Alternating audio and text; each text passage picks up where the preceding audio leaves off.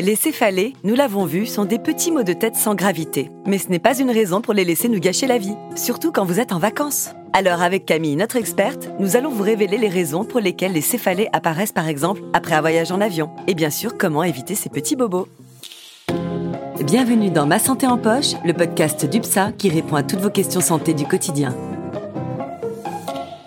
Bonjour Camille, t'es en forme? Bonjour Sandra, toujours, surtout quand on se retrouve avec nos auditeurs. Comme ça ne t'a pas échappé, les vacances approchent à grands pas. Et je te rappelle que nous avons pris un engagement toutes les deux.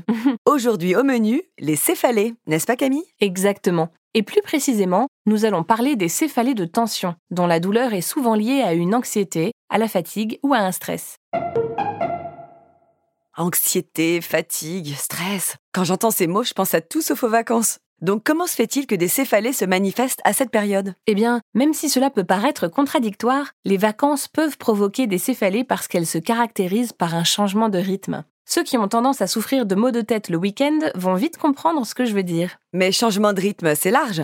Quel peut être concrètement l'élément déclencheur de la céphalée? Eh bien, le premier responsable, c'est le café. Au début des vacances, notre consommation peut avoir tendance à baisser brutalement, et on peut alors éprouver une sorte de symptôme de sevrage. La céphalée se développe dans les 24 heures suivant l'interruption d'une consommation régulière de caféine. Heureusement, elle disparaît spontanément en 2 à 9 jours en l'absence de nouvelles consommations. L'autre gros changement de rythme des vacances, c'est celui du sommeil. Cela peut-il aussi être responsable de céphalées Eh bien oui, parce que faire la grasse matinée va décaler le petit déjeuner, et donc peut-être ce fameux café. Passer d'un rythme de vie à 100 à l'heure à des journées de farniente sans sas de décompression n'est donc pas idéal. Eh bien mieux vaut essayer de changer progressivement de rythme, en gardant certaines de vos habitudes quotidiennes les premiers jours. Cela donnera le temps à votre corps de s'habituer. Pour reprendre l'exemple du café, réduire progressivement sa consommation en amont des vacances peut vous éviter des maux de tête. Et le conseil vaut évidemment aussi quand les vacances se terminent et qu'il va falloir reprendre le travail. Quelques jours avant, mieux vaut par exemple décaler progressivement son rythme de sommeil. Mais j'imagine que ces maux de tête ne durent pas. Non, dès que le rythme est pris, les céphalées disparaissent. Quant au stress, qui est un facteur déclencheur majeur du mal de tête, il n'est pas tout à fait antinomique avec les vacances. C'est vrai que l'organisation des vacances ressemble parfois à un vrai casse-tête.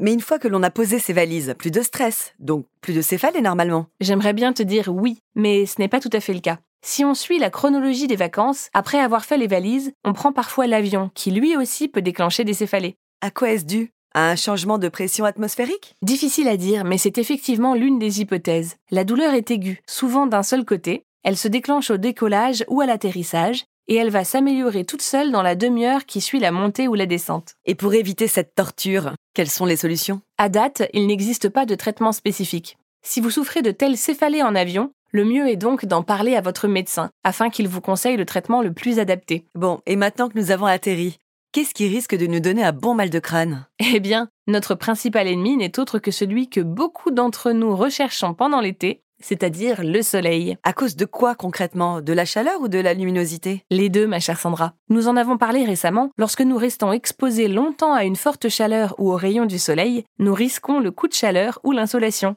Et l'un des principaux symptômes n'est autre que le mal de tête. Tout cela parce que sous l'effet de la chaleur, les vaisseaux se dilatent. Donc ces céphalées sont assez simples à éviter. Chapeau et pas d'exposition aux heures les plus chaudes. Très bon résumé. Maintenant, le soleil est aussi synonyme de forte luminosité, et c'est aussi un facteur déclenchant de maux de tête, voire même de migraines, notamment pour les personnes qui souffrent de photophobie, c'est-à-dire ceux qui ont une sensibilité accrue à la lumière. Les lunettes sont utiles? Oui, des lunettes avec un bon indice de protection des verres. Et attention, même si le temps est nuageux, la luminosité peut être forte. Sinon, en vacances, on a tendance à modifier son régime alimentaire.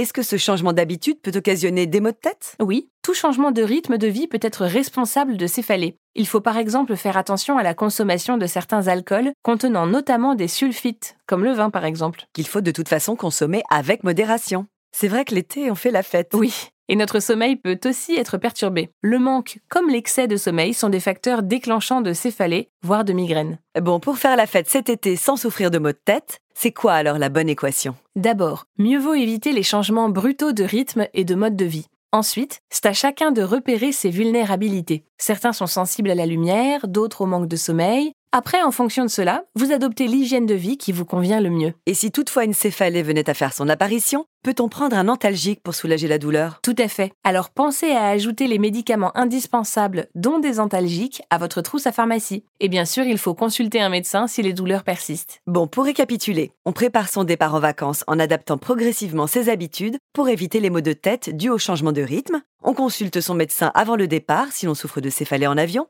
on se protège du soleil et de la chaleur, et surtout, on limite la consommation d'alcool. Bref, on s'amuse, mais on fait attention aux excès. Merci beaucoup Camille pour tous ces conseils. Je sens que nous allons tous passer de super vacances. De rien Sandra. Et j'ajoute que nous avons plusieurs épisodes qui vous aideront à préparer et passer des vacances en toute sérénité, que je vous invite à écouter.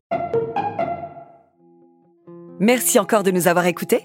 N'hésitez pas à partager notre podcast. Et à bientôt pour un nouvel épisode de Ma santé en poche.